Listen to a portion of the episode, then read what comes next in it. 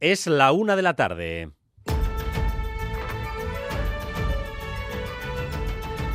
Crónica de Euskadi con Dani Álvarez. A Rachaldeón, la legislatura vasca encara su recta final con varios puntos clave pendientes que se van a resolver en los próximos 10 días. Punto número uno, la ley de educación, cuya votación definitiva se acerca.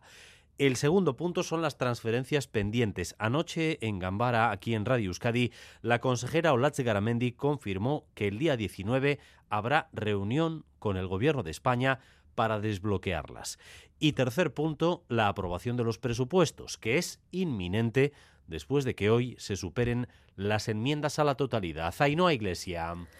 Hoy se debaten las cinco enmiendas a la totalidad al proyecto de presupuestos. Son todos los grupos, salvo los que conforman el Gobierno. Considera la oposición que son presupuestos insuficientes, poco ambiciosos y continuistas. Hablaban también de legislatura agotada y de un Gobierno en funciones. Lo hacía Euskal Herria Bildu. Cinco enmiendas a la totalidad que serán rechazadas por PNV y PSE y, por tanto, los presupuestos seguirán su camino hacia su aprobación definitiva el 22 de diciembre. La legislatura enfila su recta final mientras en Madrid todo echa Las pensiones no contributivas registrarán una subida importante a partir de enero y especialmente las de viudedad con cargas familiares un 14%. Rodrigo Manero. Sí, las viudas con hijos a su cargo, la mayoría son mujeres, cobrarán el año que viene un 14% más, una subida que casi cuadruplica la general del 3,8 que se aplicará a todas las pensiones. Su prestación subirá así 127 euros al mes, hasta los 1.033. También aumentarán de por encima de la media las mínimas y las no contributivas, entre un 5 y un 7%. En general, 2 millones de pensionistas se beneficiarán de esta medida que pretende ir reduciendo la brecha de género y los índices de pobreza entre estos colectivos. El gobierno de Pedro Sánchez, por tanto, empieza a tomar decisiones y el Parlamento comienza a legislar, con la derecha convocando manifestaciones y la extrema derecha deseando colgar al presidente, hoy en el Congreso, primer asalto para la ley de amnistía. Madrid, Cisaro Baza. Sí, ese primer asalto es la aprobación de la toma en consideración de la ley. El debate arranca en apenas dos horas. A las 3 de la tarde se posicionarán a favor de la medida de gracia el bloque de investidura, salvo Coalición Canaria, y enfrente estarán PP, Vox y UPN. Se espera que el debate sea bronco. Los populares, además, han pedido que la votación sea a voz alzada para retratar, dicen, a los 178 diputados que votarán a favor de esta ley. El PP hoy, por enésima vez, ha tildado el texto con una cascada de calificativos inconstitucional, ilegal, pago al independentismo o disparate político.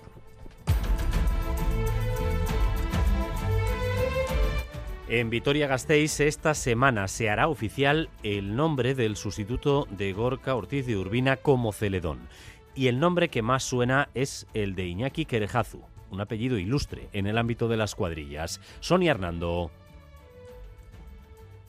es el principal nombre que está encima de la mesa, aunque el proceso no se cierra hasta el jueves, cuando lo vote la comisión de blusas. Querejazu es joven, tiene 28 años, es profesor, lleva toda su vida vinculada vinculado a las cuadrillas de blusas, él pertenece a la de Gotarrak y fue Celedón Chiqui en 2004. Su padre, Javier, es un histórico de las cuadrillas. Si todo va como está previsto, Iñaki Querejazu sustituirá a Gorka Ortiz de Urbina después de haber estado estos últimos años formando parte de la comitiva de acompañantes de Celedón el día del chupinazo. Decididas las cuotas de pesca en Europa para el próximo año, subida en general de las especies con las que trabaja nuestra flota, Bruselas, Amaya, Portugal, Arrachaldeón la estrella, la merluza sur, con una subida de casi el 10% de cuota para la flota de Vizcaya y Guipúzcoa, subida del 11,4% para el gallo y del 7,2% para el rape también. Serían las cifras más destacadas. La mala noticia que, como se esperaba, se mantiene el veto a la pesca de la angula y la anguila. La COP28 debía haber terminado esta mañana, pero la falta de consenso sobre la declaración final ha hecho que se esté prolongando todavía unas horas, mientras se prepara un nuevo borrador. Óscar Pérez. Un verbo es el problema, reducir el uso de combustibles fósiles o hacerlos desaparecer. Su alusión en la declaración final de la Conferencia de Países sobre Cambio Climático es la clave y de ello depende que sea un gran éxito o una gran decepción. Las críticas recibidas por el primer borrador, en que solo se hablaba de reducir el uso de hidrocarburos, no han extrañado en la presidencia de la COP. We expected that. In fact, Las esperábamos, de hecho queríamos que el texto impulsara las conversaciones y lo hemos conseguido. Ahora tratamos de buscar el equilibrio entre las líneas rojas de los países, ha explicado el director general de la COP28. La Unión Europea y organizaciones ecologistas han exigido una mayor ambición en el documento de cierre de la cumbre. Dos días para la gran cita solidaria del año para EITB Maratoya con el objetivo de recaudar todo lo posible para investigar las múltiples caras del cáncer. Hoy los que han cantado la canción de este año, bueno, cantado, han sido los parlamentarios.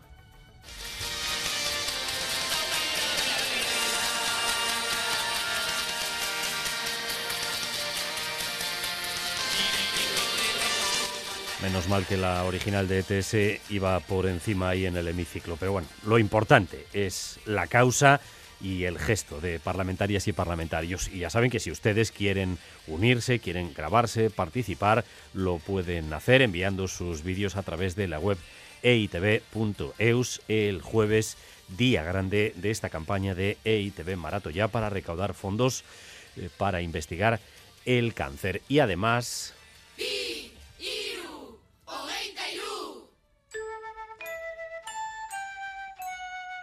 arro herri korrika, arro herri korrika, arro herri korrika. Bagara, arro herri korrika, arro herri korrika, arro herri korrika.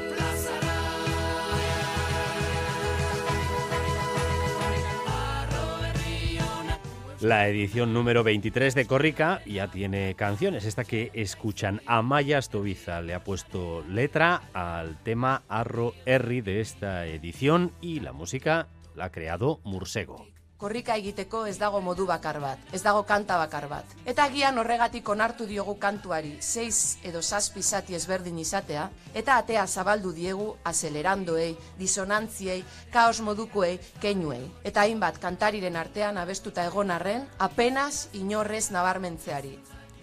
Arro es el lema de este año para Corrica. Empieza en Irún el 14 de marzo, llegará a Bayona el 24 de de ese mismo mes y esta será la melodía que sonará de manera permanente durante esos 10 días. Y vamos también con lo más destacado del deporte, hoy con otra cita muy importante para nuestro fútbol. César Pérez Gazola, Zarrachaldeón. Gracias, Dani. Pues sí, cita fundamental para la Real que va a buscar esta noche Milán y ante el Inter el punto que le falta para pasar a los octavos de la Champions como primera de grupo. Objetivo, hacer historia en San Siro con cerca de 3.000 seguidores y seguidoras de la Real en las gradas. Vuelven Oyarzábal y Norman, mientras que Igor Zubeldia será duda hasta última hora.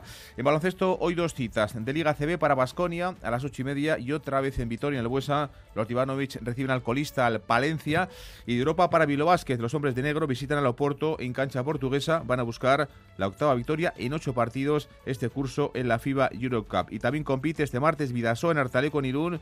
Última jornada de la primera vuelta de la Liga Sobal de Balomano.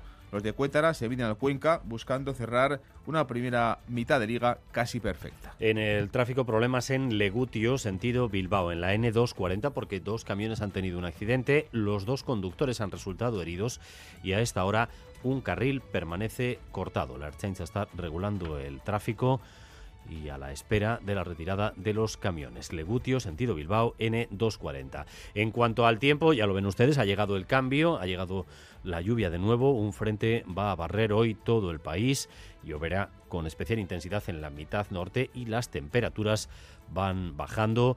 Eh, hasta situarse mañana de nuevo en valores invernales. Ya estamos en general por debajo de los 15 grados, es el caso de Bilbao, Donostia, Bayona, también Gasteiz o Pamplona, ahora mismo 12 eh, grados en Pamplona y bajando. Gracias un día más por elegir Radio Euskadi y Radio Vitoria para informarse. Raúl González y Maitane Bujedo se encargan de la dirección técnica, María Cereceda de la coordinación. Crónica de Euskadi con Dani Álvarez. Las pensiones subirán el año que viene un 3,8% de manera general, pero algunas prestaciones van a mejorar bastante más, bastante. Las no contributivas casi el doble, un 7%, y las de viudedad con cargas familiares hasta un 14%. Así lo ha anunciado esta mañana la ministra de Seguridad Social, Rodrigo Manero. Sí, el Masaiz ha anunciado que las pensiones mínimas subirán el año que viene entre un 5 y un 7%, aunque la mayor revalorización será para las pensiones de viudedad con cargas familiares, que casi cuadruplicarán el 3,8 de su vida general pero hay unas horquillas que pueden ir desde el 5 hasta el 7% en otras cuestiones, ¿no? Por ejemplo, también incluso el ingreso mínimo vital, hablamos de un 6,9, incluso hay pensiones como las de viudedad con hijos a cargo que pueden llegar hasta un 14% esta prestación que reciben sobre todo mujeres viudas con hijos de hasta 26 años pasará así de los 906 euros mensuales a los 1.033, una subida de 127 euros al mes. La medida está basada en la última reforma que prevé mayores aumentos durante varios años para reducir la brecha de género y los índices de pobreza entre los mayores. En general, beneficiarán a 2 millones de pensionistas en un sistema que, según la ministra, se ha garantizado aumentando las vías de ingreso. Todo lo que tiene que ver con las subidas de las bases de cotización, fomentar la permanencia en la, vida laboral, eso es lo que hace que el cuadro macroeconómico o las previsiones sobre las que se ha hecho esta, esta reforma de pensiones sea algo absolutamente razonable. Sobre el traspaso a Euskadi de la gestión de la seguridad social, comprometido con el PNV, Saiz ha insistido en que no romperá la caja única. El traspaso de la gestión económica de la seguridad social es un punto importante en esta recta final de la legislatura vasca. Una recta final en la que nos esperan 10 días que van a ser decisivos para el balance de lo que han sido estos cuatro años y seguramente también para fijar la fecha de las próximas autonómicas. El proyecto de ley más relevante este año y que se vota eh, como decimos, en 10 días es la ley de educación. Y justo antes se votan los presupuestos, cuyas enmiendas a la totalidad hoy van a rechazarse. Ahí no hay iglesia. Sí, un total de cinco enmiendas a la totalidad que se siguen debatiendo, aunque van a ser rechazadas por la mayoría de PNV y PSE. El Pleno arrancaba con el consejero de Economía y Hacienda defendiendo las cuentas para 2024 porque hacen frente a la difícil coyuntura económica mundial y lanzando un mensaje a los grupos que han presentado enmienda, es decir, todos salvo los que forman el Gobierno. Pedro Azpiazu. Euskadi no puede permitir una constante teorización de lo que debería ser en función de no sé exactamente qué parámetros y destruir todo lo construido en 40 años. Quiero con esto decir que es muy sencillo lanzar proclamas millonarias a sabiendas de que en la práctica nos hipotecarían o incluso a sabiendas de que en algunas ocasiones no responden a la legalidad competencial vasca ni gubernamental. Pero no convencía. Desde Euskal Herria Bildu, Nerea Cortajarena insiste en que este es un gobierno agotado, que eso se refleja también en las cuentas. Le respondía Joseba Eguíbar, que como saben no repetirá en el Parlamento. Su Gobierno, que está en funciones, ha preparado unos presupuestos que tenemos la obligación de enmendar, ya que no vienen a solucionar lo que de verdad nos surge. Ya sois cansos. Interes propioak defenditzeko jendea erabiltzen ari zaretela. Zure kafe orduko launekin eta gainentzekoekin. Doi larria da politika. El Carrequín Podemos IU reprocha al Gobierno no haber querido ni siquiera negociar con la excusa de que las propuestas eran irrealizables. La suya era una buena alternativa, asegura Miren Gorrochategui que no solo es posible, sino que es necesaria una alternativa que le dé la vuelta a esta situación, una alternativa que mejore la vida de las mayorías sociales. Pues continúa el debate a esta hora en el atril Carlos Iturgaiz. Una vez finalizado, los presupuestos habrán superado un nuevo trámite hacia su aprobación definitiva el 22 de diciembre. Diez días clave para el final de la legislatura, en medio de los cuales vamos a tener un elemento fundamental para la posible fecha de las elecciones. Hace tan solo unas jornadas, el Endacari Iñigurcuyu dijo que antes de cerrar esta legislatura había que completar varias transferencias pendientes. Pues bien, desde anoche sabemos que la primera reunión formal para ello se ha fijado el próximo día 19, Ainhoa. Sí, el Gobierno vasco quiere acelerar la negociación de las transferencias pendientes y lo hará la semana que viene en la reunión con el Gobierno español. Desvelaba esa fecha Olaz Garamendi, consejera de Autogobierno, anoche en Gambara, en Radio Euskadi. Sí, he contactado con el ministro, eh, he hablado con él por teléfono y sí, sí hemos puesto también fecha a una primera reunión, sí. Pues el día 19, la semana que viene, el martes. Efectivamente, son tres meses para esos tres primeros traspasos, que además ya están trabajados y en este caso estamos hablando, yo creo, quiero pensar de un nuevo escenario para materializar, ejecutar esos tres primeros traspasos y seguir adelante con el resto. Habla de las transferencias de los trenes de cercanías, la homologación de títulos universitarios y de los procesos migratorios. En el acuerdo de investidura, el PNV firmó con el PSOE que esas tres materias se traspasen en tres meses. Aunque el delegado del Gobierno en Euskadi, Denis Itxaso, ha rebajado esa aspiración esta mañana en ETV BAT.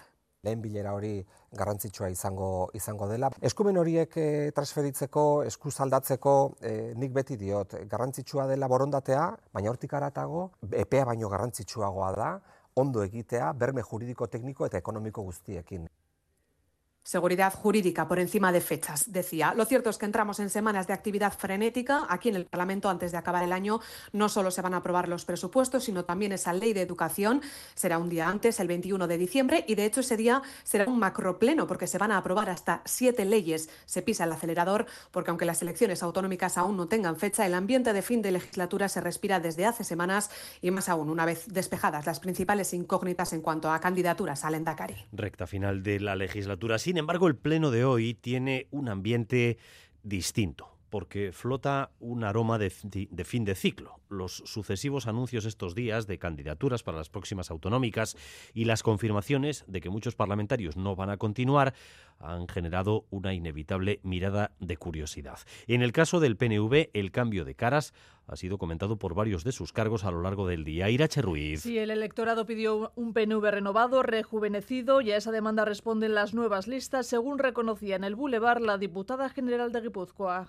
Partido Nacionalista Vasco es un partido que tiene muchos años y por tanto se está rejuveneciendo permanentemente. La sociedad yo creo que ha lanzado un mensaje de necesidad de cambio y bueno, pues está atendiendo, yo creo que es un relevo absolutamente natural. Pues con esa naturalidad propia de los cambios de ciclo no repetirán en el Parlamento los presidentes del PNV en Guipúzcoa y Araba, Joseba Aguibar y José Antonio Suso. Eso sí, continuarán al frente del partido hasta acabar mandato en 2025. Suso se da por agotado políticamente. El 2025 la, la afiliación decide si, te, si, presenta nombres o no presenta nombres, pero yo tampoco voy a alegar que voy a estar a punto de cumplir 69 años dentro de los seis meses siguientes. Es el momento de tirar de cantera, según Íñigo Iturrate, que se echa a un lado tras 15 años en la Cámara. Es el momento de, de cambiar ¿no? y de incorporar savia nueva a los proyectos. Respecto a los consejeros, las territoriales solo han colocado en las listas a Melgosa. Arancha Tapia advierte de que hay vida más allá del Parlamento. Es una noticia positiva porque hay banquillo. Estamos hablando del trabajo en el Parlamento, que es muy relevante, evidentemente, pero este país tiene proyectos muchos, muy importantes y se pueden trabajar desde, desde cualquier lugar, de la mano del partido donde, donde haga falta. No están en las planchas aprobadas por la ejecutiva del partido, pero ahora los afiliados del PNV tienen opción de proponer a sus candidatos. Euskal Herria Bildu mientras observa y lee con atención las reacciones eh, que ha suscitado la elección de Pello Chandiano como candidato al Endacari, con la expectativa de poder superar al PNV por vez primera en unas autonómicas, el día 18 convocarán un gran mitin en el que se espera que las bases puedan arropar por vez primera a su candidato Iñaki Larrañaga. Euskal Herria Bildu ha elegido el Palacio Euskalduna de Bilbao para dar realce este domingo a la designación de Ochandiano como candidato al Endacari. Va a recoger el testigo de Mayalen Iriarte. Precisamente ella protagoniza el vídeo para anunciar el acto. Nik neuk pausu bat aurrera emateko erabaki hartu nuen bere garaian eta ilusio bereziarekin egin nuen. Eta orain ilusio gehiago daukat. En las últimas horas se han deshecho en elogios nombres que han sonado en su lugar. Nerea Cortajarena habla de candidato realmente potente. Ullana Echevarrieta de compañero en políticas feministas. Merche Izpurúa desde Madrid. Muy buen candidato porque además de la solvencia tiene otras virtudes que a mí me parecen muy, muy importantes y es la, la, pasión por cambiar las cosas y, y la capacidad de construir una alternativa soberanista de izquierdas y sus adversarios políticos han evitado entrometerse, afeando eso sí que desde H. Bildu sí criticaron el candidato del PNV, Manuel Pradales, Eider Mendoza. Y no me suele gustar hablar de candidatos y candidatas de otros partidos políticos, a pesar de que luego pues otros eh, partidos políticos sí dan su opinión sobre candidatos y candidatas del Partido Nacionalista Vasco. Yo estos procesos los veo con muchísimo respeto. EH Bildu espera ahora concretar pronto el calendario de la consulta a las bases para refrendar a Pello Chandiano. Mientras solo queda el espacio de la izquierda confederal por confirmar su marca y su candidatura para las próximas elecciones autonómicas. Antes de nada, hay que saber si Podemos Euskadi irá en coalición con el resto de formaciones de ese ámbito o irá con su propia marca después del divorcio en Madrid con Sumar, que de momento no augura demasiadas esperanzas de acuerdo. En todo caso, habrá que ver, eh, seguramente los próximos días sean también decisivos para ese espacio. En Podemos Euskadi, de momento no ha sentado demasiado bien que la exsecretaria general de Podemos Euskadi, Nagua Alba, haya fichado también por el ministerio de Pablo Bustindui va a desempeñar, como les estamos contando aquí en Radio Euskadi desde primera hora de esta mañana, un puesto relevante en ese ministerio y a los actuales dirigentes de Podemos Euskadi esto no les ha agradado. En todo caso, en todo caso, la legislatura en España echa a andar ya con decisiones. Hablábamos antes de la subida de las pensiones para el año que viene y empieza a legislar también el nuevo Congreso. Esta tarde, primer asalto para la ley de amnistía. Isarobaza. Sí, primera vez que se debate la ley de amnistía aquí en el Congreso. No se esperan sorpresas. Hoy se aprobará la toma en consideración del texto con el sí de todo el bloque de investidura, con excepción de Coalición Canaria. Pachi López será el encargado de defender la ley en tribuna. Sánchez no estará en el hemiciclo. Yo esta tarde voy a dar los argumentos que nos han hecho traer aquí esta ley. Voy a decir por qué creemos que es constitución, por qué creemos que respeta absolutamente el Estado de Derecho, por qué creemos que no humilla a nadie y que no rompe la igualdad o que no provoca esa desigualdad. Yo esta tarde diré por qué creo que esa ley de amnistía es buena para el gran objetivo del reencuentro y la concordia en este país. Y enfrente López se encontrará con el bloque de la derecha, APP, Vox y UPN. Se espera que el debate sea bronco. Los populares, de hecho, han pedido que la votación sea viva voz por llamamiento para retratar, dicen, a los diputados que apoyan esta ley que tildan de anticonstitucional, ilegal y pago al independentismo. Secretaria General Cuca Gamarra. La primera ley que va a tramitar es el pago por la investidura. Se empieza a materializar a través de una ley un ejercicio de corrupción política que es la compra de siete votos a cambio de la impunidad de esos políticos que deciden el sentido del voto de esos siete votos. Por cierto, aún no hay fecha para la reunión entre Sánchez y Feijóo. Desde Moncloa anoche propusieron tres fechas, pero los populares quieren primero y ante todo acordar el orden del día, el qué y el para qué. Aseguran que no se fía ni un pelo. Una última cosa, el PSOE acaba de anunciar que denunciará ante la Fiscalía Santiago Abascal y a Vox por las declaraciones del líder de la ultraderecha en Argentina, pero también por los ataques a las sedes socialistas. Una de la tarde y 21 minutos. Noticia importante en Bruselas porque se han decidido las cuotas de pesca de cara al próximo año y hay en general una subida para las especies con las que trabaja nuestra flota. Informa desde Bruselas Amaya Portugal. Adelante, Amaya. Sí, la mejor noticia la ha dado la merluza, una subida del 9,7% de la que se beneficiará la flota de Vizcaya y Guipúzcoa, en la línea de lo que proponía la Comisión en realidad, porque la situación de la especie es buena. Luis Planas, ministro español de Pesca. Es la cuota más alta en merluza sur de lo que llevamos de siglo XXI. Por tanto, un magnífico resultado. Subidas importantes también respecto al gallo y al rape, del 11,4 y el 7,2% respectivamente. Respecto a la anchoa del Golfo de Vizcaya, ya se sabía, se mantendrá en la misma línea que hasta ahora. El verdel queda por definir, es una de las pocas especies que no se ha cerrado del todo, si bien Planas ha dicho que se mantendrá por encima de las 30.000 toneladas para el Estado español. Y eso que por primera vez se ha llegado a las negociaciones de Bruselas con los acuerdos prácticamente cerrados respecto a las aguas compartidas de Reino Unido y Noruega Noruega. Las negociaciones se han alargado, eso sí, más de lo habitual si cabe, por la delicada situación del Mediterráneo, con la Comisión abogando por cuidar el medio ambiente y los Estados miembros preocupados por el futuro de sus flotas. Precisamente por razones medioambientales, en 2024 se mantendrá también el veto a la pesca de la angula y la de la pesca recreativa expresamente porque continúan en una situación muy delicada.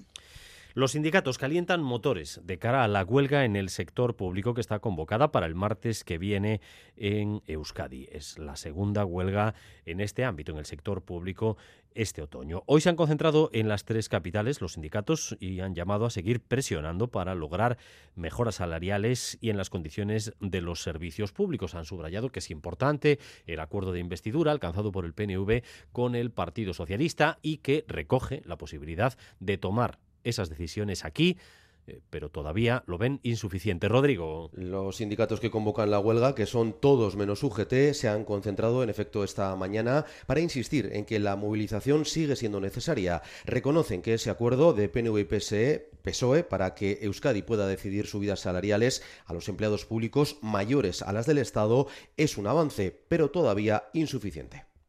Es verdad, ha habido un planteamiento muy cercano el PSOE con el PNV, pero bueno, ha sido muy escaso. Se le ha obligado todas estas concentraciones y, movilizaciones que conseguimos hacer, lo único que conseguimos es que se vayan acercando posturas y que haya un, poco de interés. Eso que hasta ahora era imposible, lo que nos decían que no se podía hacer, ahora parece que se abre una puerta. No sabemos nada más, pero parece que se puede abrir una puerta. Entonces, hay que seguir en la movilización para que eso que están diciendo se convierta en una realidad. Piden recuperar el 10% de poder adquisitivo perdido, pero también acabar con las privatizaciones o más plantilla para reducir la temporalidad y mejorar la calidad de los servicios que recibe la ciudadanía. Más de 100.000 empleados públicos están llamados a esta huelga el día 19. En Navarra, la jueza ha dado carpetazo al llamado caso Davalor, una causa abierta contra el exconsejero Manu Ayerdi por la que tuvo que dimitir hace casi tres años. Unión del Pueblo Navarro le había acusado de prevaricación y malversación. Ahora la jueza archiva la causa al caducar los plazos para la instrucción. en Arangoa. La juez estima el recurso interpuesto por los investigados y sin entrar al fondo archiva el caso de Avalor porque ha pasado más de un año desde que se dictó la primera prórroga de la instrucción, es decir, se ha excedido el plazo máximo previsto por la ley de enjuiciamiento criminal. El Tribunal Supremo comenzó la investigación el 21 de enero de 2021 tras una querella de UPN que acusaba al entonces consejero de Desarrollo Económico, Manu Ayerdi, de prevaricación y malversación en la concesión a la empresa empresa da Valor Salud de 2,6 millones de euros en préstamos a través de la sociedad pública Sodena, una operación que finalmente resultó fallida. Es un archivo provisional, dice ahora UPN, que estudia la posibilidad de presentar recurso. Juan Luis Sánchez de Muniain ante un posible eh, error judicial en, en, el cómputo de plazos, podría, podría quedar impune lo que puede ser un grave, y es a nuestro juicio, un grave caso de corrupción en Navarra. Y esto a nosotros nos parece inadmisible. Geroabay de momento no valora esta decisión judicial. Miembro de la coalición y del PNV, Manu Ayerdi llegó al gobierno de Navarra en el 2015 como consejero de Desarrollo Económico y Empresarial bajo la presidencia de Uxue Barcos. Continuó en el cargo en el primer gobierno de María Chivite hasta que dimitió el 29 de enero de 2021. En Donostia, 17 personas continúan sin poder regresar a sus casas debido al incendio de este lunes en la calle 31 de agosto. Bomberos y Policía Municipal investigan las causas del suceso, aunque todo apunta a que podría tratarse de una negligencia del bar en el que se originó el fuego. Varias viviendas han quedado destrozadas y el bar La Cuchara de San Telmo ha sufrido importantes daños a Negoñi.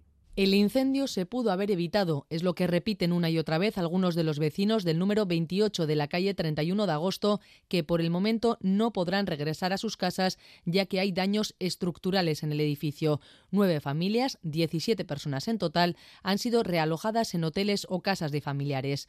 Alex, propietario de una de las viviendas destrozadas y dueño de la cuchara de San Telmo, subraya que los bomberos les han comunicado que se trata de una negligencia del bar Senra. Es una negligencia por parte de los propietarios y que es lo que hay que que mirar ahora, de cómo se procede con esto. Pero que todo ha venido causado por sistema de extracción de aquí, los tubos, etcétera. El ayuntamiento confirma que este establecimiento tenía abierto un expediente con fecha de agosto de este mismo año por incumplimiento de la normativa sanitaria, en la que entre los 22 aspectos detallados se le requería por una limpieza deficiente de los sistemas de extracción, un aspecto que los vecinos apuntan como la causa del incendio. Una comerciante de la zona insiste en que los problemas con este local vienen de lejos. Se podía prevenir porque este tío es un informal y no, cumple las normativas para nada. Si le, si le cerraron el bar hace un año y pico o dos porque tenía 23 personas sin asegurar, ¿qué más puedes esperar? El incendio afectó también a los vecinos del número 26 de la calle 31 de agosto, aunque a las pocas horas pudieron regresar a sus viviendas. El ayuntamiento de Bilbao abre expediente sancionador contra la empresa adjudicataria de la OTA por los fallos repetidos ayer al entrar en funcionamiento el nuevo sistema. Gorka Saavedra. Sí, el gobierno municipal ha confirmado que ha iniciado un proceso sancionador contra Gertec, la empresa que gestiona el aparcamiento en la capital vizcaína en superficie, por el incumplimiento de los plazos establecidos. La nueva normativa y sistema inició ayer, pero el ayuntamiento anunció este cambio hace dos años y debió haber sido puesto en marcha el pasado 30 de octubre. Por otro lado, y tras una primera jornada con complicaciones, los problemas de aplicaciones ya están resueltos tanto para usuarios de iOS, que en la jornada de ayer no tuvieron tantas dificultades como para los de Android, que fueron los usuarios más afectados. Además, los parquímetros en las aceras parecen funcionar con relativa normalidad, aunque en la zona centro algunas máquinas han dado problemas a lo largo de la mañana. En el tráfico les recordamos que continúa cortado un carril en Legutio sentido Bilbao, en la N240. Dos camiones han chocado y los dos conductores han resultado heridos en ese accidente. Una grúa está ya en el lugar para comenzar con las labores de retirada, pero mientras tanto la Archencha regula el tráfico en esa zona y un carril cortado Legutio sentido Bilbao N240.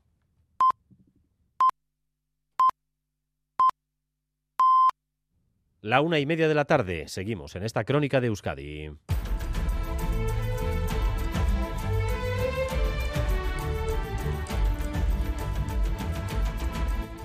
Y buscamos la previsión del tiempo de cara a las próximas horas. Euskalmet, Arrachaldeón. Arrachaldeón, tenemos el frente encima. Durante las próximas horas las lluvias irán extendiendo desde el norte hacia el sur.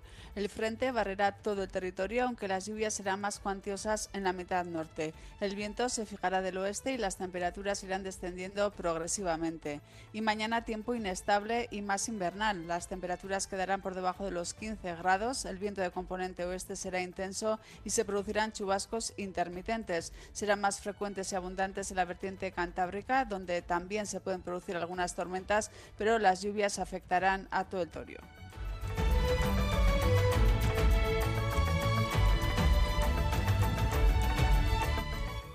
Y a partir de las dos y cuarto aquí en Radio Euskadi, la actualidad deportiva en Quirol al día, entre otras cosas, con la previa del partido de esta noche en la Champions para la Real. César Pérez Cazolaz, adelante. Gracias, Totani. Pues si juega la Real en Milán, en la capital de Lombardía, ante el Inter. Busca ese punto que le falta para pasar octavos de la Champions en eh, primer lugar.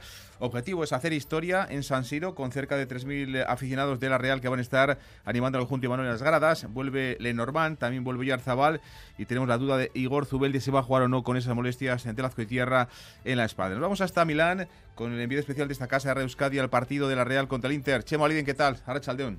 Archa de Don César, bueno, pues eh, todo dispuesto ya para el encuentro trascendental de esta noche en el Giuseppe Meazza a partir de las 9 de la noche entre la Real Sociedad y el Inter. Los eh, puntos, evidentemente, en esta ocasión tienen que ver fundamentalmente con la determinación de quién va a ser primero del grupo. Al Inter solamente le vale ganar, a la Real Sociedad le vale el triunfo y también el empate, lo cual significa que de alguna manera juega con una ventaja, aunque evidentemente nunca va a ser sencillo frente a un rival como el Inter. Mucho ambiente en la capital de la Lombardía con aproximadamente 3.000 seguidores de la Real Sociedad en una jornada fría, que lo será aún más a la hora del partido, pero donde las ilusiones de la Real están absolutamente disparadas. La duda si Igor Zubeldia finalmente estará o no estará en el equipo inicial que presenta Imanol. Es Casco Chema desde Milán. Acaba de hablar, por cierto, el presidente de la Real, Joaquín Aperribay. Dice Aperribay que no se conforman con ser segundos. Con ganas de quedar primeros. Hubiésemos firmado todos estar aquí, pero desde luego que no vamos a firmar ser segundos. Una noche iba a decir histórica, pero una noche en las que nos gustaría vivir muchas más a futuro y bueno, pues, pues con ganas de que llegue el partido. A ver si podemos disfrutar de un buen partido, creo que además el equipo cuando disfruta de jugar a fútbol lo hace muy bien y tenemos una noche bonita, pero sí, son de estas noches que todos queremos y que estamos deseando que ocurran muchas veces. Y el Athletic anoche en Granada suma un punto que sabe a poco. Los rojiblancos que debieron golear en el primer tiempo acabaron dejándose dos puntos al marcar Ruiz de Galarreta un gol en propia puerta en la portería de Unai Simón. Paso atrás entre los de Sigoro y Valverde ante un rival muy inferior y al que no supieron ganar. Peñaz Prados, el mejor anoche, fue titular por primera con el Athletic.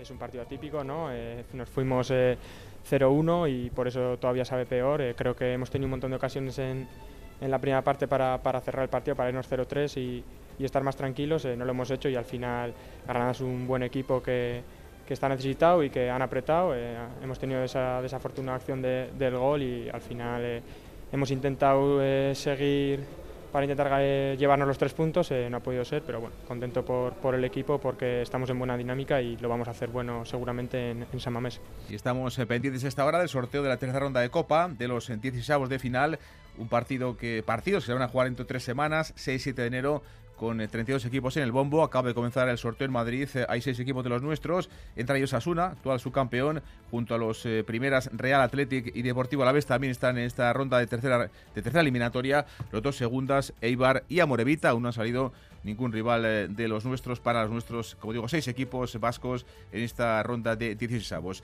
Y baloncesto y dos citas de Liga CB para Basconia a las ocho y media, otra vez en Vitoria. El equipo de Ivanovic se mide al colista al Thunder Valencia y en Europa también hoy partido para Bilbao Los hombres de negro visitan al Oporto en cancha portuguesa. Van a buscar los de Ponsarnau la octava victoria en ocho partidos en la FIBA Eurocup y es un equipo duro, que es capaz de tener una defensa dura, con muchas opciones, con mucho, muchas alternativas y vamos a tener también que estar bien en ataque, leer bien, estar clarividentes y, y encontrar jugadores que acertados. También compite hoy Vidasoa en Artaleco, en Irún, última jornada de la primera vuelta de la Liga Sobal de Balonmano.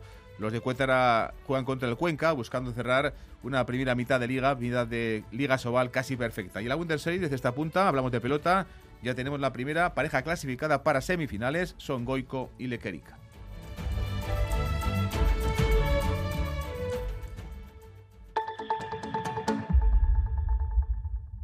Lo tiene el metre y el artista, el viajero y la taxista. Lo tiene el que trae el roscón y hasta tu primo tostón. Es un extra de ilusión. El 1 de enero, cupón extra de Navidad de la 11, con 80 premios de 400.000 euros. Por solo 10 euros, cupón extra de Navidad de la 11. En Navidad, todos tenemos un extra de ilusión. ¿Lo tienes tú? A todos los que jugáis a la 11, bien jugado. Juega responsablemente y solo si eres mayor de edad. Este miércoles en Boulevard, Rosa Martínez, la secretaria de Estado de Derechos Sociales, a las ocho y media en Radio Euskadi y ETV2. La una de la tarde y 36 minutos. Continuamos en esta crónica de Euskadi con más noticias y más información en directo para ustedes hasta las dos y cuarto. Los resultados del informe de evaluación PISA de la semana pasada nos han alertado del descenso en competencias de los estudiantes en matemáticas, ciencias o comprensión lectora.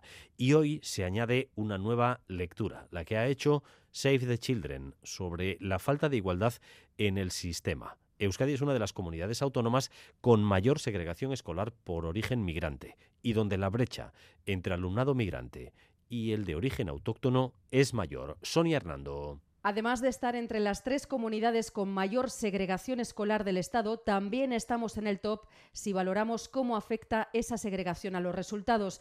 En matemáticas, por ejemplo, un alumno de origen migrante saca 70 puntos menos que otro de origen autóctono. Carmela del Moral, responsable de políticas de infancia de Save the Children, dice que estos datos deben marcar una prioridad en el sistema educativo. Esto nos hace ver que una de las cuestiones sobre las que se debe trabajar y que se debe abordar es precisamente la equidad dentro del sistema educativo. Euskadi es, de hecho, la segunda comunidad autónoma donde los centros escolares tienen menos influencia a la hora de corregir las desigualdades. Es, sin embargo, una de las comunidades donde menos cursos se repite, lo cual es un indicador positivo para Save the Children. La repetición es una medida que es injusta y que además es ineficiente porque lejos de conseguir lo que pretende, ¿no? que es que los niños y las niñas se involucren más en el sistema educativo, acaba expulsándolos del mismo. Solo un 16% del alumnado de 15 años ha repetido al menos un curso en la comunidad autónoma vasca. En Navarra esta cifra sube hasta el 22%. En Bayona se investiga la aparición del cuerpo de un hombre con heridas de arma blanca frente a la Cámara de Industria y Comercio. Ha sido ya identificado el fiscal que lleva el caso. Podría ordenar en breve alguna detención. Andoni Liceaga. El fiscal de Bayona, Jérôme Bourrier, ha dado los primeros elementos sobre lo ocurrido en el mismo lugar de la aparición del cuerpo. Se trata de un hombre muerto por arma blanca que ha recibido nueve puñaladas. Un hombre de 30 años d'origine afghane, euh, qui est titulaire d'un passeport euh, français, euh, qui travaille. Un hombre de origen afgano añadido con pasaporte francés y que trabajaba en Iparralde ha ordenado a la Policía Judicial de Bayona una investigación por asesinato. La web actu.fr ha dado cuenta de una detención este mediodía en el centro de Bayona que podría tener relación con el caso. Y la Archanza investiga la muerte de un hombre de 76 años esta pasada noche en la N634 entre Usurbil y Lasarte Mayalen. Según informan el Departamento de Seguridad, el hombre fue atropellado sobre las 11 de la noche por dos vehículos, pero se investiga si ya había fallecido antes de ser arrollado o murió a causa de los golpes, ya que un particular alertó antes de la presencia de una persona tendida en la carretera. La Archanza investiga lo ocurrido. Y en Bilbao un joven de 22 años ha muerto tras ser agredido en el parque de Doña Casilda después de que le sorprendieran robando. El mismo joven ya recibió hace un año una paliza en la misma zona por parte de cinco jóvenes, al parecer porque intentó robar a uno de ellos. En esta ocasión, el pasado fin de semana, el joven trató de sustraer alguna pertenencia a un hombre que dormía en el parque y este le atacó con un destornillador. Las graves heridas en la cara le causaron la muerte. En Pamplona, la policía busca a una mujer de 35 años desaparecida desde el pasado viernes. Fue vista saliendo sola de un bar del barrio de San Jorge la madrugada del pasado jueves y no llegó a casa. Su familia denunció la desaparición y pide colaboración para que si alguien sabe algo se ponga en contacto con la Policía Nacional en el teléfono 091. Esta mañana, a primera hora, se ha reanudado la búsqueda en las inmediaciones del río Arga, donde localizaron ayer el bolso de la mujer con su documentación. La Policía Nacional ha incautado en tan solo una semana 11 toneladas de cocaína en Galicia y Valencia. Iban ocultas en contenedores marítimos procedentes de América Latina en lo que supone la mayor aprehensión de esta droga en España y un duro golpe a las organizaciones albanesas, las más poderosas actualmente en Europa. Xavier Madariaga. Entre lomos de atún congelado, así ocultaban los narcos 7.500 kilos de cocaína, el mayor alijo incautado nunca en Galicia. Hay cinco personas detenidas. La operación Tonara, que así la han bautizado, ha dado con envíos que se hacían de Sudamérica a Vigo, pasando por Algeciras a través de complejos empresariales dedicados al comercio internacional de pescado congelado. Que han sido detectados hace varios años, creados artificialmente para generar un flujo mercantil en el que eh, disfrazar posteriormente estos envíos ilícitos lo ha explicado en rueda de prensa la Policía Nacional Española. Explicaciones acompañadas con la mayor exposición que se ha hecho nunca de cocaína, fardos, ocupando casi una plaza entera con 11.000 toneladas de sustancia. Porque a los 7.500 kilos de Galicia hay que sumarle 3.500 incautados en Valencia. Venían de Colombia y se pasaron mes y medio en puerto, vigilados de cerca por los agentes que ya creían que nadie iba a recogerlos. No obstante, eh, cuando había pasado ya más de un mes, entra otra empresa a jugar que va a sacar los contenedores del puerto y ahí se desarrolla todo el operativo. Y en esa operación valenciana han detenido a 15 personas, todas de origen albanés, donde los agentes sitúan a los capos del narcotráfico europeo.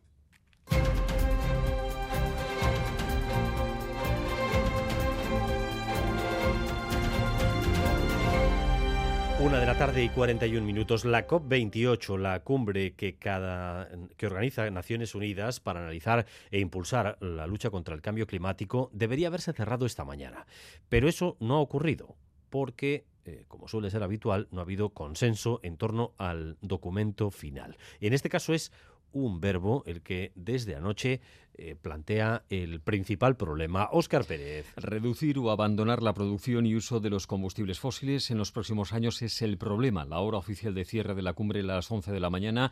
Las delegaciones, sin embargo, de los 198 países siguen ahora mismo negociando después de las críticas que ha recibido el primer borrador hecho público anoche por la presidencia de la COP28. Su director general ha asegurado esta mañana que no les ha extrañado. We expected that. In fact, las esperábamos, de hecho queríamos que el texto impulsara las conversaciones y es lo que hemos conseguido. El borrador ha sido un punto de partida para el debate y ahora estamos buscando el equilibrio adecuado entre las diferentes posturas y líneas rojas que han marcado los países, ha explicado el director de la COP28. Ha añadido también que el objetivo de la presidencia es que se incluya una mención histórica a los combustibles fósiles en esa declaración final de la cumbre, que debía haber concluido esta mañana, pero que se está extendiendo cuando menos durante varias horas. Un pequeño paréntesis, porque les decía antes César Pérez Cazolaz que está en marcha el sorteo de los 16 avos de Copa, la siguiente ronda de la Copa del Rey. Ya hay dos emparejamientos para nuestros equipos. La Real se enfrentará al Málaga, Málaga Real Sociedad y Osasuna al Castellón. Málaga Real eh, Castellón-Osasuna, de momento emparejamientos eh, para nuestros equipos. En Francia, el gobierno ha salido muy tocado de la derrota que sufrió ayer en la Asamblea Nacional. Toda la oposición, Oscar, se unió para echar abajo la nueva ley de inmigración. Sí, la prensa francesa habla hoy de una gran debacle para el Ejecutivo. Incluso el ministro de Interior presentó su dimisión, que no le fue aceptada por Macron.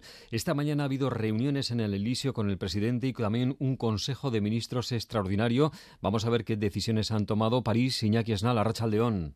A Rachaldeón, el gobierno francés no tira la toalla y anuncia que convocará una comisión mixta paritaria para acordar la ley de inmigración y asilo. Es decir, será una comisión formada por siete diputados y siete senadores que tendrán que acordar el texto. Pour débattre et chercher un. El portavoz del gobierno, Olivier Verán, confirma que una vez acordado el texto, la ley volverá al Senado y a la Asamblea Nacional. La cuestión es que esa comisión mixta debe respetar la representatividad política de las cámaras, por lo que la pelota vuelve al tejado de los conservadores, que tendrán todo el poder para negociar. Tras el batacazo de la Asamblea, hoy se han reunido en el Elíseo el presidente Macron, la primera ministra Born y el ministro del Interior Darmanin, que ayer presentó su dimisión, aunque Macron no la aceptó. Darmanin hoy ha visitado una comisaría de policía. Je regrette profondément que nous perdions du temps pour protéger les Français y ha aprovechado el momento para dar cera a la oposición, una oposición que está crecida. La izquierda pide al gobierno que abandone la ley de inmigración y la derecha se muestra dispuesta a negociar, pero sin el ministro del Interior. Pero quien se frota las manos es la extrema derecha. El presidente de Agrupamiento Nacional, Jonathan Bardella, pedía esta mañana la disolución de la Asamblea Nacional. D'être un premier ministre de cohabitation, bien sûr. Y es más, se mostraba dispuesto a ser el primer ministro en una presidencia de Manuel Macron. Las encuestas dan la victoria a la ultraderecha que no piensa desperdiciar el momento a favor. Iñaki Esnal informando desde París. En otro lugar de Europa, en Polonia, hoy se está consumando el final de los ocho años de gobierno de extrema derecha del partido Ley y Justicia. Sí, la extrema derecha ganó las elecciones en octubre, pero sin mayoría absoluta, así que el intento de Mateusz Morawiecki de sobrevivir en el gobierno acabó ayer, cuando perdió el voto de confianza y fue Donald Tusk quien recibió el respaldo para ser designado primer ministro. Tusk ha presentado esta mañana su programa y su nuevo ejecutivo tripartito, que va a ser votado esta tarde. El nuevo jefe de gobierno ha defendido una Polonia no aislada, sino integrada en Europa y sus valores. W odbudowaniu pozycji Polski po to, żeby to Polska decydowała, jak ma wyglądać Unia Europejska. I my naprawdę to zrobimy. Es el pueblo polaco el que debe decidir cómo se integra y se relaciona dentro de la Unión Europea y es lo que vamos a hacer en este gobierno, ha dicho Tusk esta mañana en el Parlamento polaco. Precisamente el gobierno saliente de Morawiecki ha recibido hoy un nuevo varapalo de la Corte de Derechos Humanos de Estrasburgo que ha fallado a favor de unas parejas homosexuales que habían denunciado al Estado polaco por no respetar sus derechos. Además, Oscar, hoy Rishi Sunak vuelve a jugársela con su ley de inmigración porque se va a votar en el Parlamento británico. Sí, y no todos los diputados de su partido están por la labor de apoyar el texto impulsado por el primer ministro que incluye el envío de migrantes a Ruanda. En el ala más a la derecha del Partido Conservador, muchos consideran que se queda corto y entre los centristas hay quien lo ve excesivo. Si una treintena de diputados vota esta tarde en contra, la ley caería y nadie descarta nada después. Sunak celebra, ha celebrado esta mañana encuentros en el 10 de Downing Street con los diputados más díscolos para tratar de evitar un golpe a su autoridad en esa votación esta tarde que podría ser letal. Y un día más miramos a Gaza. Mientras Israel sigue con sus bombardeos y operaciones militares, Naciones Unidas va a abordar de nuevo la guerra entre Hamas e Israel. Esta vez va a ser la Asamblea General la que va a celebrar una sesión de emergencia en la que se va a debatir y votar una nueva petición de alto el fuego inmediato. La reunión se va a producir cuatro días después de que Estados Unidos impusiera su veto en el Consejo de Seguridad. A diferencia de las resoluciones del Consejo, las de la Asamblea no son vinculantes, pero Estados Unidos podría volver a quedar retratado como uno de los pocos estados en el mundo que no apoya que paren las armas en Gaza. De cara también a las próximas horas, tercer encuentro esta tarde de Zelensky con Joe Biden en la Casa Blanca. El presidente de Ucrania viajó ayer desde Argentina, donde estuvo presente en la toma de posesión de Javier Milei. Esta tarde se reúne con Biden en un momento en el que los republicanos bloquean la ayuda de 61 mil millones de dólares para hacer frente a la invasión rusa. Previamente, a las 3 de la tarde, Zelensky tiene previsto hablar en el Congreso, donde están puestas todas las miradas por el bloqueo de los republicanos a los 60 mil millones de ayuda a Ucrania. Esta noche Zelensky ha hablado en una universidad. Gets the message loud and clear. Putin must lose. The whole world is watching us. Hay que lanzar un mensaje claro y alto. Putin debe perder. El mundo entero nos está mirando, decía anoche el presidente de Ucrania. Y una cosa más, Oscar, porque en Argentina ha llegado el día en que Milei empieza a implantar su particular revolución neoliberal, con el anuncio de las primeras medidas económicas de su gobierno. Sí, las va a dar a conocer a las 9 de esta noche, hora de Euskadi, 5 de la tarde en Buenos Aires, el nuevo ministro de Economía, Luis Caputo. Entonces sabremos hasta dónde llegarán los recortes, en qué ministerios y también a qué empresas públicas afectará, cuántos de ellas serán también privatizadas y para cuándo se plantean ya en el gobierno de Argentina la dolarización de la economía de ese país.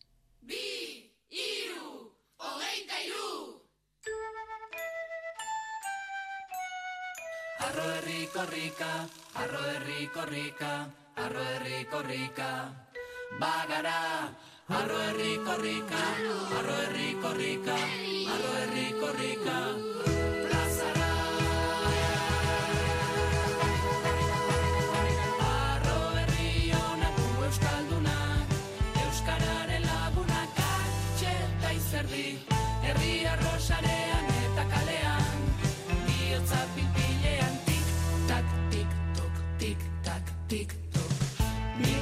Mingala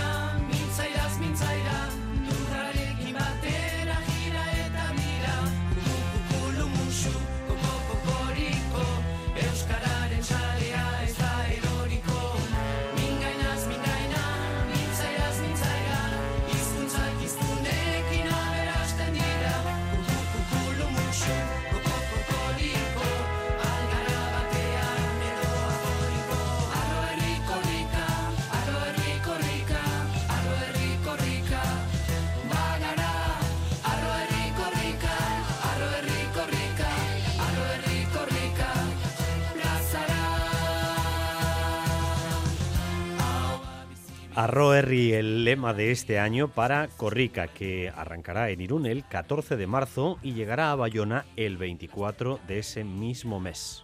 Y ya tiene canción. Galder Pérez, Arrachaldeón. A Rachaldeón, Dani, Semodus, pues sí. Aquí está, la canción de, de Corrica, que seguro que nos la vamos a aprender de memoria. Bueno, esta no es fácil porque tiene un montón de partes, la canción, pero seguro que un montón de ellas sí que las vamos a, a conocer de memoria, vamos a correr y bailar con ellas. Hay cosas, muy pocas cosas, más pegajosas que la canción de Corrica. Que Cierto. nos la vamos a aprender, seguro. Y antes de marzo. Y antes de marzo. Y antes de marzo. Antes de marzo, claro. Eh, para, para eso se hace también la canción, para eso se lanza, para ir calentando motores. Bueno, la letra es de Amaya Astoviza con este Arro Herri para la edición número 23 de Corrica. Ha creado la letra y la música se la ha puesto Maite Arroita Jauregui. Mursego pop barroco para esta corrica, como decimos que es una canción que tiene muchas canciones dentro de sí misma. Además tiene un final súper épico. A mí me ha recordado, Dani, un poquito a Carros de Fuego, incluso el final. Y luego le acompaña muy bien el, el videoclip, que está lleno de imágenes de 43 años de corrica. Son 23 ediciones, pero 43 años con gente que ya no está, imágenes súper conocidas eh, de, personas que faltan y luego también un montón de gente anónima eh, que corre corrica en cada una de sus ediciones. El vídeo es creación de Amaya Badiola. Bueno, pues eh, la creadora Mursego trabaja muchísimo para, para el cine. Al fin y al cabo, pues las bandas sonoras son encargos y demás. Pero, claro, que te encarguen una cosa como la canción de Corrica que va a pasar a la posteridad, no es cosa... Bueno, tú le llevarías al metal, Dani. Yo seguramente sí, yo seguramente sí. Pero bueno, eh, a ver, en una cita como esta hay que ser un poco más flexible, ¿no? Sí, bueno, pero tampoco tam- cualquier estilo musical es bienvenido. Siempre. Siempre. Bueno, pues esto es lo que decía Maite esta mañana en la presentación de la canción, lo que supone para ella un encargo como este. Hau lan ezberdina izan da guretzat, gutxitan egiten dugulako kantuak enkarguz. Eta horrek gure buruari muga batzuk jartzera eraman gintuen. Baita horrelako kantuekin egon ohi diren inertzia edo iturak kolokan jartzera. Hainbestetan entzungo den kantu bati nola ekin. Bidean teorizatu ahal izan dugu, asko. Eta asko divertitu gara, ez dagoelako erantzunik.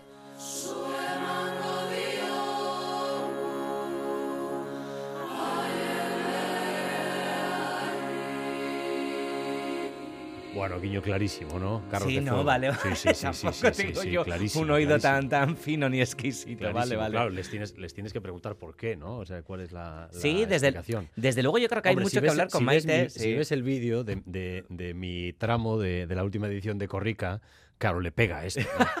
ves, me ves ahí, ¿no? Con el Pero yo creo que to- bueno, to- todos nos sentimos ahí en Corrica, ¿no? Un poquito carros de fuego, ¿no? Depende, ¿no?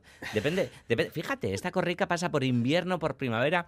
Suele ser también, ¿no? Eh, la Corrica que tiene un montón de, de fotografías diferentes, con nieve, con sol, ¿no? Luego con esa emoción, esas lágrimas, ¿no? Detrás de- del testigo cada año. Bueno, en fin. Bueno, bueno, Estoy bueno. últimamente muy romántico. Sí, no, no, no, te veo, te veo muy arriba, Sí. pero está bien, está bien, está bien. Bueno, hemos empezado este, este eh, avance de la actividad eh, eh, cultural, de la creación de cultura.eus, ya lo saben, cada día con ustedes a las 3 y 5 Galder Pérez, con esta canción para la próxima edición de Corrica, Arro Erri. Seguimos con más noticias en, en un instante, pero eh, estamos con el sorteo de, la próxima eliminatoria de Copa en, en marcha y vamos a tener un derby, Eibar Athletic.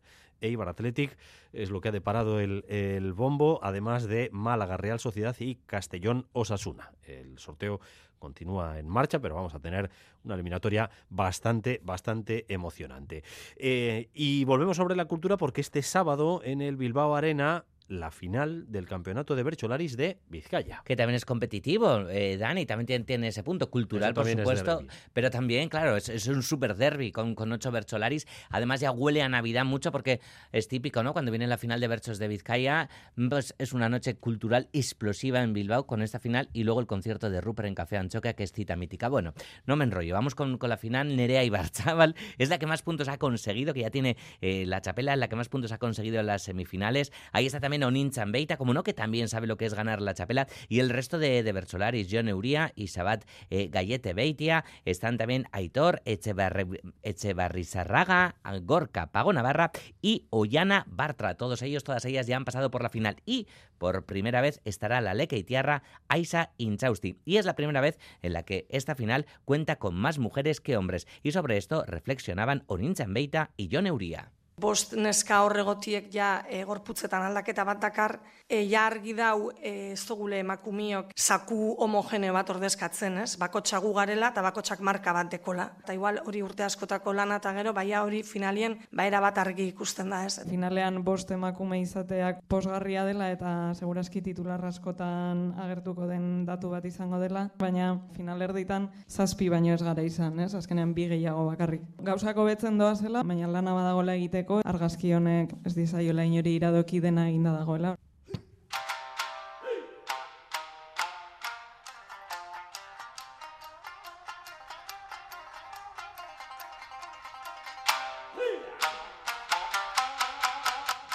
El que peor suerte ha tenido en el sorteo de hoy, el Alavés. Le ha tocado el Betis, un primera para el Deportivo Alavés, 16 avos de Copa, junto a, recuerden, Málaga Real, Castellón Osasuna y Eibar Athletic. Pero ir un poquito a Sevilla siempre está bien, Dani, no es la peor suerte, ¿Qué para quiere- nada. Quieres ir también a Sevilla, claro. Claro.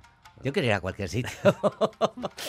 El patronato de la Fundación del Guggenheim ha dado a conocer, entre otros temas, las principales exposiciones del próximo año en su habitual reunión de fin de año. Sí, la primera gran exposición será en febrero, esa retrospectiva dedicada al autor italiano Giovanni Anselmo, uno de los máximos exponentes del movimiento denominado arte pobre. También se va a inaugurar la muestra Símbolos y Objetos Arte Pop con obras de, entre otros, de Liechtenstein y Andy Warhol. En marzo va a recalar en el museo la práctica escultórica de June Crespo. Y el museo también va a coger exposiciones de la artista austriaca Martha Jungwirth, la autora sueca Hilma Halflin y seguramente pues la más destacada, la dedicada al japonés Yoshitomo Nara, un artista muy cotizado y muy popular en Japón por su militancia ecologista y sus Nara Girls, característicos retratos de figuras infantiles adorables, enigmáticas y también, ¿por qué no?, amenazadoras que se han convertido en iconos.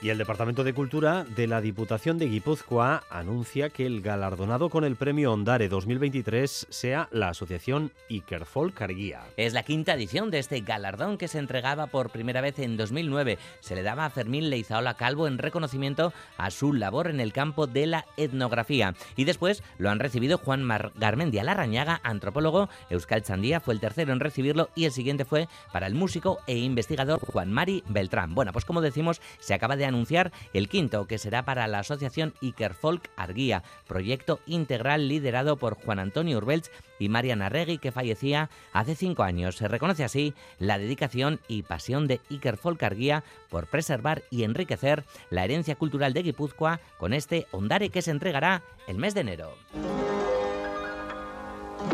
No paro en todo el día y luego trabajo en el cabaret. Seguro que a muchos les suena esa voz, es la de Liza Minnelli en Cabaret. Pues no me gusta nada corregirte, Dani, porque en realidad es la de la actriz que dobló Eso esta estaba peli. pensando yo mientras lo decía, digo, ¿qué va a ser Liza Minnelli? ¡Hombre! es- lo doblaba a principios de los años 70.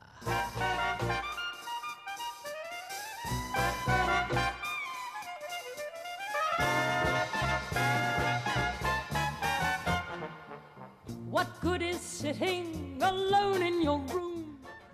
Claro, pero Me gusta te- ponerte trampita. Tenía truco, tenía truco la trampa, porque la que dobló a Liza Minnelli en Cabaret se llamaba María del Puy Alonso y era de Pamplona. Sí, fue una de las más prolíficas y conocidas actrices de doblaje durante 40 años desde mediados del siglo pasado. Dobló pues a todas las grandes de la época, a Jane Fonda, hay que decir Jane Fonda en este caso, a Monroe, a Geraldine Chaplin, a Ingrid Bergman, Elizabeth Taylor, Julie Andrews y demás. Realizó más de 1200 doblajes. Bueno, el caso es que la Filmoteca de Navarra le dedica una biografía en la que se recogen todos sus trabajos. La biografía de María del Puy, nuevo volumen de la conexión Libros de Cine de la Filmoteca Navarra que hoy vamos a conocer a fondo. Historias apasionantes, las de las actrices de cine. Hoy, María del Puy Alonso. Y si quieres esta noche más historias de, de cine, la noche de. Hoy vamos a hablar de Brad Pitt. ¿Sabes cuántos tacos cumple? Buah, pues me da miedo, ¿sabes? Porque tendrá un montón y mira qué chaval. 60. 60. ¿Cómo te quedas? Y sin camiseta, flipas como está. Son las 2 de la tarde.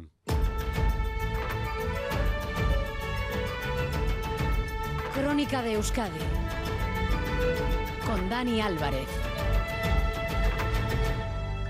Gracias por continuar en nuestra compañía. Gracias un día más por elegir Radio Euskadi y Radio Vitoria para informarse. Durante los próximos 15 minutos vamos a tratar de resumir para ustedes lo esencial de la información de esta jornada de martes. Un día en el que tenemos actividad en el Congreso de los Diputados, en el Parlamento Vasco, ley de amnistía, enmiendas a la totalidad de los presupuestos y también decisión importante sobre las pensiones el año que viene. Ya saben que en general las pensiones van a subir un 3,8%, pero algunas prestaciones mejorarán bastante más. Las no contributivas casi el doble, un 7%, y las de viudedad con cargas familiares hasta un 14. Lo ha confirmado esta misma mañana la ministra de Seguridad Social, Rodrigo Manero. Sí, Elma Saiz ha anunciado que las pensiones mínimas subirán el año que viene entre un 5 y un 7%, aunque la mayor revalorización será para las pensiones de viudedad con cargas familiares, que casi cuadruplicarán el 3,8 de su vida general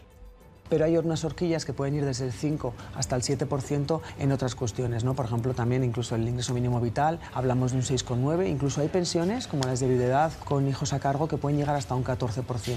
Esta prestación, que reciben sobre todo mujeres viudas con hijos de hasta 26 años, pasará así de los 906 euros mensuales a los 1.033, una subida de 127 euros al mes. La medida está basada en la última reforma que prevé mayores aumentos durante varios años para reducir la brecha de género y los índices de pobreza entre los mayores. En general, beneficiarán a dos, a dos millones de pensionistas en un sistema que, según la ministra, se ha garantizado aumentando ingresos todo lo que tiene que ver con las subidas de las bases de cotización, fomentar la permanencia en la, en la, vida laboral. Eso es lo que hace que el cuadro macroeconómico o las previsiones sobre las que se ha hecho esta, esta reforma de pensiones sea algo absolutamente razonable. Sobre el traspaso a Euskadi de la gestión de la seguridad social, comprometido con el PNV, Saiz ha insistido en que no romperá la caja única. Mientras la legislatura vasca encara su recta final con 10 días que van a ser trepidantes y decisivos para el balance de estos cuatro años y seguramente también para que se fije la fecha de las próximas autonómicas. El proyecto de ley más relevante de este año se votará en 10 días, es la ley de educación, y justo antes se votan los presupuestos, cuyas enmiendas a la totalidad hoy van a rechazarse. Ainhoa Iglesia. Sí, un total de cinco enmiendas a la totalidad de todos los grupos, salvo los que conforman el gobierno, y serán rechazadas por la mayoría absoluta de PNV-PSE. La oposición ha coincidido en calificar el proyecto de presupuestos de una muestra más de un gobierno agotado en funciones. Escuchamos a Nerea Cortajarena EH Bildu, John Hernández, el Carrequín Podemos IU, Carlos Iturgaiz PP. Esta legislatura está agotada y eso se ve también en estos presupuestos. Su Gobierno, que está en funciones, ha preparado unos presupuestos que tenemos la obligación de enmendar, ya que no vienen a solucionar lo que de verdad nos surge. Porque se trata de un proyecto presentado por un Gobierno en su ocaso, un Gobierno del que ya nadie espera nada, creo que ni ellas ni ellos mismos. Tiene una peculiaridad respecto a otros presupuestos. Lo presenta un Gobierno que no lo va a ejecutar, no responde en ningún caso a los intereses de los ciudadanos. El consejero de Economía y Hacienda que abría la sesión defendía el proyecto, capaz de hacer frente a los retos actuales y futuros de Euskadi, decía, y reprochaba a la oposición su actitud. Pedro Azpiazu. Euskadi no puede permitir una constante teorización de lo que debería ser en función de no sé exactamente qué parámetros y destruir todo lo construido en 40 años. Quiero con esto decir que es muy sencillo lanzar proclamas millonarias a sabiendas de que en la práctica nos hipotecarían o incluso a sabiendas de que en algunas ocasiones no responden a la legalidad competencial vasca ni gubernamental.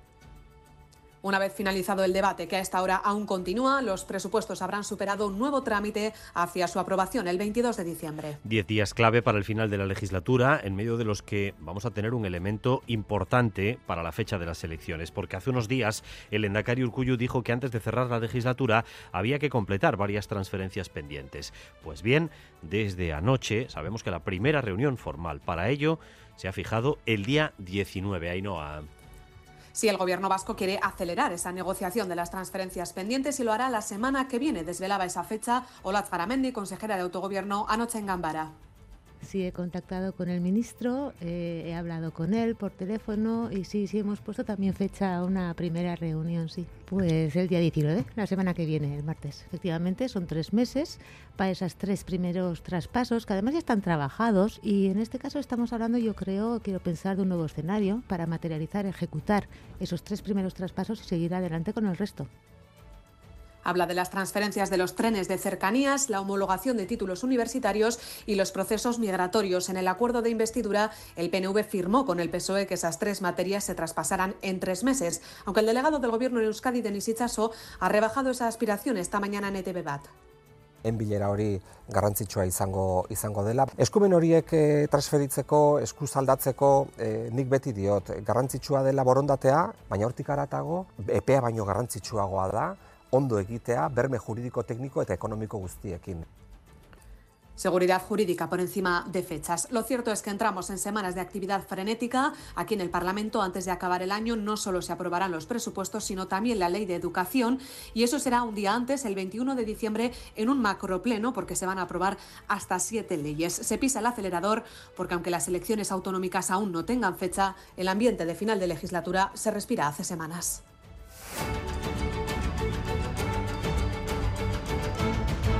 Dos de la tarde y seis minutos. Mientras en Madrid, primer pleno destacado, esta legislatura empieza a legislarse y se empieza por la ley de amnistía. Madrid y Sarobaza. Sí, primera vez que se debate la ley de amnistía aquí en el Congreso. No se esperan sorpresas. Hoy se aprobará la toma en consideración del texto con el sí de todo el bloque de investidura, con excepción de Coalición Canaria. Pachi López será el encargado de defender la ley en tribuna. Sánchez no estará en el hemiciclo.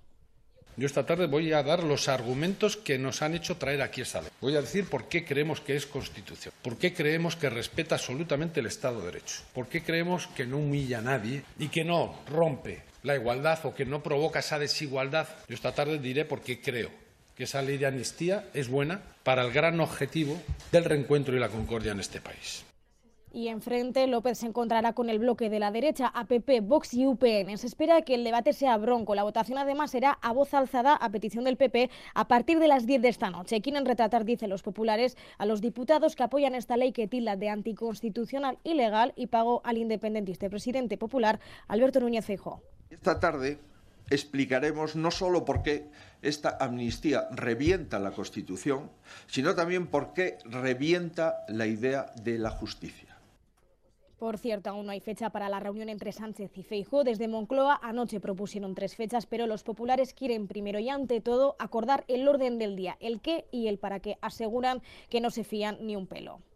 Queremos que caiga sobre Abascal y sobre Vox todo el peso de la ley y del Código bueno, pues eh, eso va a ser esta tarde, pero eh, antes, eh, Isaro, hay que subrayar que los socialistas han decidido dar el paso de emprender acciones legales contra los dirigentes de Vox, en concreto contra Santiago Abascal, por esas declaraciones en las que deseaba que acabara como Mussolini, colgado por los pies. Eso es, el PSOE denunciará ante la Fiscalía General del Estado a Santiago Abascal por delitos de odio. El Partido Socialista denunciará al líder de Vox por esas declaraciones en un diario argentino, pero también por los ataques a las sedes socialistas. Pachi López, portavoz. Queremos que caiga sobre Abascal y sobre Vox todo el peso de la ley y del Código Penal. Por eso es una denuncia por las declaraciones de Santiago Abascal, pero también es una denuncia por los ataques a las sedes socialistas. Los asedios, los acosos, las amenazas y los ataques a esas sedes constituyen, bajo nuestro punto de vista, un ejemplo claro de delito de odio contra el Partido Socialista. La ministra portavoz acaba de decir también tras el Consejo de Ministros que es el momento de pasar de las palabras a los hechos porque estas declaraciones de Abascal rompen cualquier barrera democrática. Pues desde Vox ya han respondido Pepa Millán. Y a nosotros no nos preocupa en absoluto que el Partido Socialista nos denuncie ni interponga ninguna querella ni nada. Que lo hagan y ya veremos qué es lo que pasa, pero esa noticia a nosotros no nos inquieta lo más mínimo.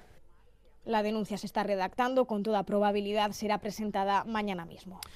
Y en Bruselas se han decidido ya las cuotas de pesca para el próximo año y podemos decir que hay una subida generalizada de las especies con las que trabaja nuestra flota. Bruselas, Amaya, Portugal, Arrachaldeón. A Rachaldeón, la mejor noticia la ha dado la merluza, una subida del 9,7% de la que se beneficiará la flota de Vizcaya y Guipúzcoa, en la línea de lo que proponía la Comisión en realidad, porque la situación de la especie es buena. Luis Planas, ministro español de Pesca. Es la cuota más alta en merluza sur de lo que llevamos de siglo XXI.